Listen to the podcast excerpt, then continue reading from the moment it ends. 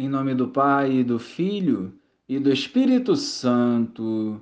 Amém. Bom dia, Jesus. Nutridos pela tua palavra e fortalecidos pelo teu Santo Espírito, queremos progredir em virtudes para melhor vivermos a tua vontade.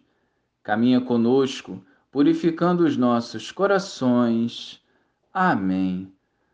Naquele dia, ao cair da tarde, Jesus disse a seus discípulos: Vamos para outra margem. Eles despediram a multidão e levaram Jesus consigo, assim como estava na barca.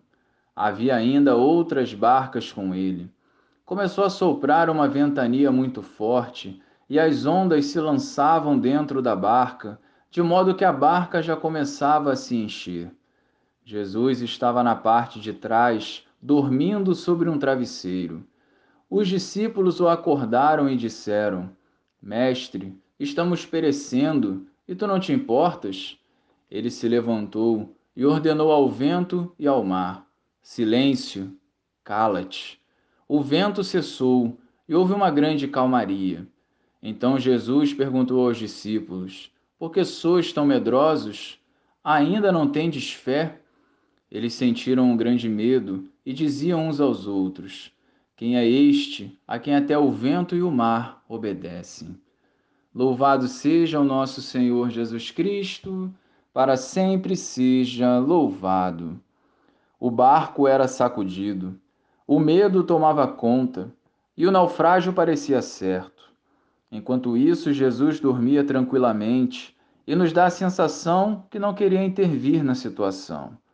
O fato é que quando ele está no barco, Basta chamarmos o Senhor e ele virá em nosso auxílio.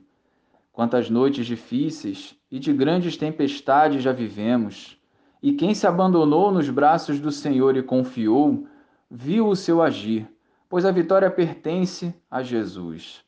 Ainda que o Senhor pareça distante e em silêncio, ele está conosco e nós precisamos recorrer a ele em todos os momentos e não apenas nos momentos difíceis. O medo não pode acompanhar aquele que confia em Deus. As preocupações não podem nos tirar da graça, nem nos desviar da fidelidade aos ensinamentos de Jesus. A fé viva e madura nos dará tranquilidade para bem vivermos cada etapa das nossas vidas.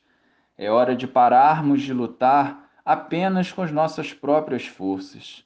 Experimente chamar Jesus a assumir o controle da sua vida, e verás a tempestade se acalmar, o pão multiplicar e o mal se dissipar. Jesus nos questiona: por que sois tão medrosos? Ainda não tendes fé? A nossa resposta serão as nossas atitudes ao longo da vida. Glória ao Pai, ao Filho e ao Espírito Santo, como era no princípio, agora e sempre. Amém.